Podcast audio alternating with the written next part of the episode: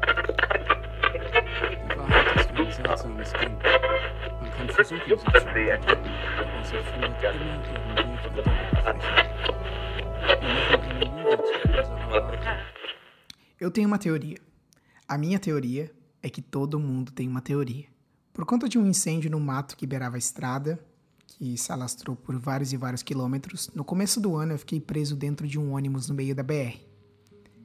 Ah, a fumaça do incêndio acabou impossibilitando a visão dos motoristas e o que acabou gerando um congestionamento. Eu estava dentro de um ônibus, voltando de deliciosas férias em uma praia praticamente deserta na costa catarinense, quando eu e mais algumas dezenas de passageiros recebemos a notícia de que a estrada estava temporariamente fechada, que nós teríamos que esperar ali até que o incêndio fosse controlado. Eu passei tempo demais roubando opiniões alheias e esqueci de formular as minhas próprias teorias sobre a vida, o universo e tudo mais.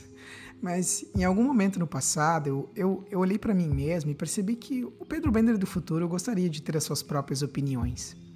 Mas isso de fato só se tornou real em mim quando eu percebi que eu não precisava estar certo sobre tudo o tempo todo, mas que tentativa e erro me fariam chegar mais próximo da verdade, seja lá o que ela for.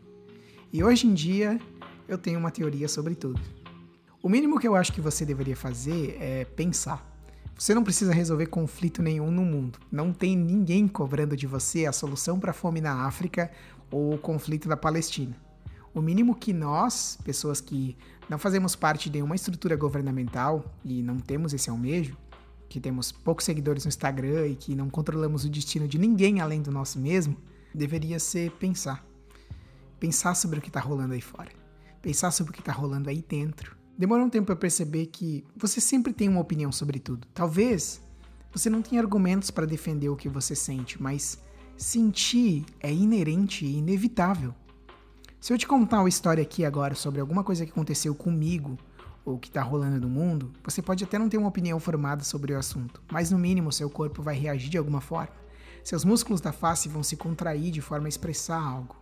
E essa é a sua opinião. Note, por enquanto, ela é baseada apenas no que eu te contei e na forma como eu te contei, indo de encontro a cada segundo seu de vida que está armazenado no seu cérebro. Talvez com o tempo você crie argumentos para convencer os outros e a si mesmo até do contrário do que seus instintos diziam, mas até você parar para pensar sobre isso, seu instinto é tudo o que você tem. Quando o ônibus parou e o motorista terminou de anunciar as notícias de que nós iríamos ficar ali esperando por horas, que não havia previsão de quando as coisas voltariam ao normal, um homem levantou e tentou se dirigir até a porta. Nesse momento, o motorista percebeu que ele não havia dado todos os detalhes de como aquilo funcionaria de como a nossa estadia ali funcionaria. Segundo ele, a política da empresa para situações como essa era manter os passageiros dentro do ônibus. Por motivos de segurança, era proibido que qualquer um de nós colocássemos os pés para fora. Talvez não tenha ficado claro para você, mas eu e mais algumas dezenas de pessoas estávamos presos dentro de um ônibus sem janelas e sem ar-condicionado no verão, no meio do asfalto, sem previsão de quando nós chegaríamos em casa e nós não poderíamos sair do ônibus. Você pode até achar que não, mas a sua personalidade é inevitável. Existe um estudo que diz que as suas decisões, elas acontecem no seu cérebro frações de milissegundos antes de você de fato pensar elas. O que quer dizer que o que quer dizer que o seu cérebro passa mais tempo tentando se convencer dos porquês das suas decisões já tomadas do que das que você ainda vai tomar. Se já não bastasse estar preso num ônibus sem janelas e sem ar-condicionado no meio de um asfalto escaldante com o sol do meio-dia impossibilitado de sair para fora para respirar, eu também fiquei sem bateria no meu celular. No momento em que a música parou de tocar nos meus ouvidos, eu percebi algo. As pessoas elas estavam conversando entre si. Eu não tinha nada melhor para fazer, obviamente, então eu parei para prestar atenção no que elas estavam dizendo. De repente, eu e mais algumas dezenas de pessoas tínhamos algo muito específico em comum nós estávamos vivendo algo juntos. Nenhum de nós pediu por aquilo. E de fato, nós preferíamos nunca ter entrado naquele ônibus se nós soubéssemos o destino que aquele dia tomaria. Mas ali estávamos nós. Eu passei tempo demais roubando opiniões e eu não acho que tenha algo de errado com isso, não. Eu não entendo sobre a maior parte das áreas de conhecimento que existem por aí. Fontes confiáveis são escassas hoje em dia, então sempre que eu acho uma, faço questão de replicar e propagar ela, mesmo que eu não concorde. Porque veja, não concordar nem sempre é legítimo. A galera tá estudando aí é justamente para isso, para criar corpos de conhecimento. para aprofundar o que nós sabemos sobre nós mesmos. Tudo isso seria desperdiçado se você simplesmente decidisse que a partir de agora todas as coisas que você acredita e as decisões que você toma vão ser baseadas nas suas experiências empíricas. E não é isso que eu estou propondo aqui. Existe uma beleza utilitária, uma sabedoria em reconhecer que alguém lá fora entende mais do que você sobre certas coisas. E olha, eu me sinto um completo idiota tendo que falar sobre isso. Quanto tempo você acha que demorou que para que dentro daquele ônibus começassem a surgir teorias sobre o que, aspas, realmente estava acontecendo ali? Mais rápido do que a senhorinha contando sobre seus netos, do que o fumante acendendo um cigarro no banheiro, mais rápido do que a menina nerd se afundando no seu livro cult distópico, ou o macho alfa de peito inflado levantando da sua poltrona para resolver tudo no grito começou a história de que o fogo no mato, que é muito comum nessa época do ano naquela região, havia sido proposital, com o intuito de gerar o caos e atrapalhar o governo local. Ah, os esquerdistas. Ou então, uma versão muito parecida com essa, mas nessa o fogo havia sido ateado por donos de pedágio como uma forma de represália por não poderem cobrar taxas mais altas dos motoristas. Ah, os direitistas. Uma mulher do meu lado chegou a dizer que fogo não existia. Cadê a fumaça? Ela questionou. Cadê a fumaça? Eu pensei. Alguém com acesso à internet no fundo do ônibus nos trouxe a informação de que o congestionamento era maior do que o que aparentava, e que a previsão da gente sair dali seria de mais de 12 horas. Nesse momento, uma senhora gritou que seu filho estava vindo buscar ela, no meio de um congestionamento. E quem quisesse carona deveria dizer logo. Depois de algumas horas trancado dentro daquele ônibus, Uh, metade das pessoas já estava com menos roupa do que quando tinha entrado no ônibus. e a outra metade não tinha nada para tirar antes de atingir a nudez. Eu estava suado e impaciente. Eu não aguentava mais perceber que todo mundo ali tinha uma teoria baseada em nada. Eu queria socar a cara de alguém. Eu queria socar a cara daquele motorista que na tentativa de salvar a pele dele de algum infortuito que poderia acontecer com algum dos passageiros caso a gente realmente saísse do ônibus, ele estava fazendo dezenas de pessoas passarem por uma experiência traumatizante para dizer no mínimo. A essa altura eu tinha certeza, certeza de que aquilo era uma aprovação divina, ou melhor, uma provocação divina, e eu nem acredito em Deus. Eu estava disposto a fazer qualquer coisa para que aquilo parasse. E foi nesse momento que eu ouvi uma voz dizer do fundo do ônibus: Eu achei uma janela. Nesse momento, o motorista deu um pulo de onde ele estava e disse que era proibido que nós abríssemos aquela janela. Hoje em dia, nós pegamos um smartphone na mão, algo que, sei lá, não existia 15 anos atrás, e nós já não entendemos mais como esse objeto funciona exatamente. Cada vez mais, para entender as coisas, são necessários especialistas, sabe? Pessoas que, que, que passam anos e anos estudando algo para nos explicar e levar essa área de conhecimento adiante. Então, não espere você ser o detentor do conhecimento absoluto, ou mesmo o seu influencer favorito. Para ser o mais filosófico possível nesse episódio agora, eu vou dizer que quando a letra cai na página, ela já está desatualizada. A realidade constantemente escorre pelos nossos dedos. Paradoxalmente, tanto porque a nossa percepção é limitada, quanto é ilimitada. Mas a questão nem é tanto essa. Nós não conseguimos não ter uma opinião. Ficar indiferente é algo praticamente impossível para nós seres humanos. O nosso corpo nunca nos deixa mentir. Nosso instinto nos deixa cego para as coisas mais óbvias. E é claro que existe uma responsabilidade que recai sobre os detentores do conhecimento. Sempre que você presume que alguém já deveria saber de algo, você está errado. A gente já conversou sobre isso aqui no Bendercast. Que sempre que você ignora alguém ou isola alguém, você vai ter que lidar com essa pessoa depois. Ou pior, com a comunidade de simpatizantes que ela vai engariar em grupos de Facebook. Isso vale para todo mundo, seja você um youtuber que tem um canal de divulgação científica ou um motorista de ônibus. Quando o motorista chegou correndo na metade do ônibus, o macho alfa levantou da sua poltrona e agarrou ele com toda a força.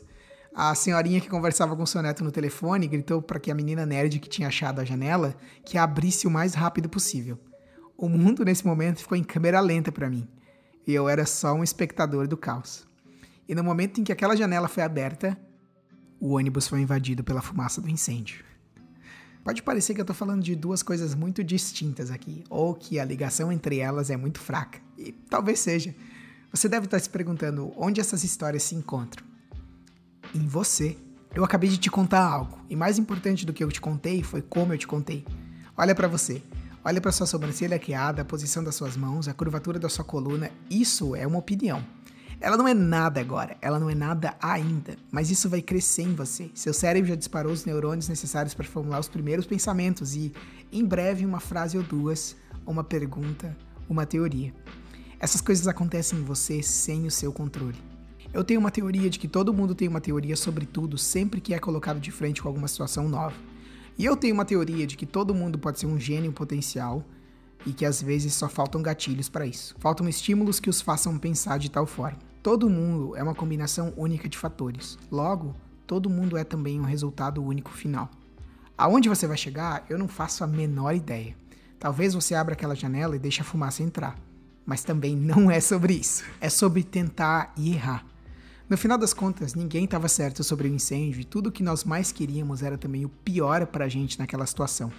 Nós somos guiados, no entanto, por alguém que não soube nos instruir da forma correta como é exatamente a maior parte dos nossos líderes políticos hoje em dia, o que acabou gerando caos. No desespero, nós deixamos nossos instintos guiar nossas atitudes. Ou então, como eu, a gente paralisa e assiste. Mas a história do ônibus não é uma alegoria para nada. E eu nem sei se a história do ônibus aconteceu exatamente como eu tô contando para vocês, porque a realidade não tem esse compromisso de fazer tanto sentido assim. Eu é que tô tentando dar algum sentido para aquela situação que eu vivi. E a cada segundo que a história fica no passado, eu sei que o meu cérebro tá preenchendo ela com novos detalhes que não aconteceram de verdade, sabe? Distorcendo a realidade na busca de tirar alguma coisa a mais dela. Todas aquelas pessoas que falaram, por mais que tenha sido besteira o que elas tenham dito, estavam fazendo algo que eu demorei muito tempo para entender, que é criar suas próprias teorias, mesmo que elas estejam erradas, porque você não precisa estar certo o tempo todo. Você só precisa saber aonde a realidade está e até onde você pode levá-la é sobre tentar e errar no campo das ideias. Mas isso, isso requer prática, sabe? O pensamento crítico ele é feito de comparação, é feito de avaliação, é feito de exposição. A palavra ceticismo, inclusive, ela deriva do grego skepticus, que vem do sentido de refletir, de olhar, de observar algo. E hoje em dia nós já sabemos que observar não é um ato passivo, até mesmo segundo Schrödinger. Sim, aquele físico teórico que está muito popular hoje em dia, eu não sei bem porquê, que teorizou o experimento de colocar um gato dentro de uma caixa com veneno, sabe? Observar força uma decisão na matéria. Ou o gato está vivo, ou está morto. A gente vive num mundo em que as pessoas procuram evolução uma das outras, mas elas não entendem que nem todo mundo está no mesmo degrau da escada que elas. E ao perceber isso, ao invés de ajudar as outras pessoas a subirem, elas as chutam para baixo Logo, não me parece uma busca por evolução, é uma busca por pessoas dispostas a fingirem perfeição. Eu sou a favor de que todo mundo tenha liberdade para dizer exatamente o que pensa, sem muitos poréns aqui. Do contrário, como você pretende identificar quem as pessoas são? Esse talvez seja um assunto para um outro Bendercast no futuro e provavelmente vai ser. Mas a gente vive em um mundo que muito em breve vai ser regido por inteligências artificiais que estão sendo treinadas nesse exato momento com os dados que nós estamos fornecendo para elas. Se você não está exposto, se a sua teoria não está lá fora, você não existe. Mas mais do que isso, você não vai existir. Não é sobre a implicação que isso pode ter individualmente sobre você, mas sim todas as pessoas que você individualmente representa.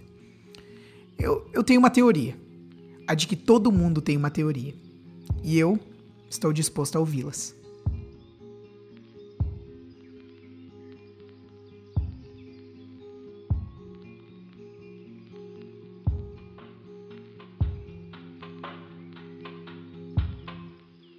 Olá, eu me chamo Pedro Bender e esse foi mais um Bedercast, o meu podcast pessoal que às vezes eu esqueço que existe, às vezes as pessoas me lembram que ele existe. Obrigado por continuar me lembrando que eu posso fazer isso e por apoiar que as pessoas coloquem as suas opiniões por aí. O Bendercast não tem a pretensão de estar certo, nenhum compromisso com a realidade dos fatos. É só um apanhado de coisas que eu pensei ao longo dos anos, que são baseadas nas poucas coisas que eu li e vivenciei. Eu não saio muito de casa, e eu espero que você também não nesse momento. Sinta-se à vontade para compartilhar esse episódio com seus amigos e familiares, para fazer dele a sua reflexão diária, ou para ouvir antes de dormir, que inclusive eu acho que é o melhor uso para ele. A gente se vê num próximo episódio, se ele existir. Fica bem e a gente se vê. Até mais.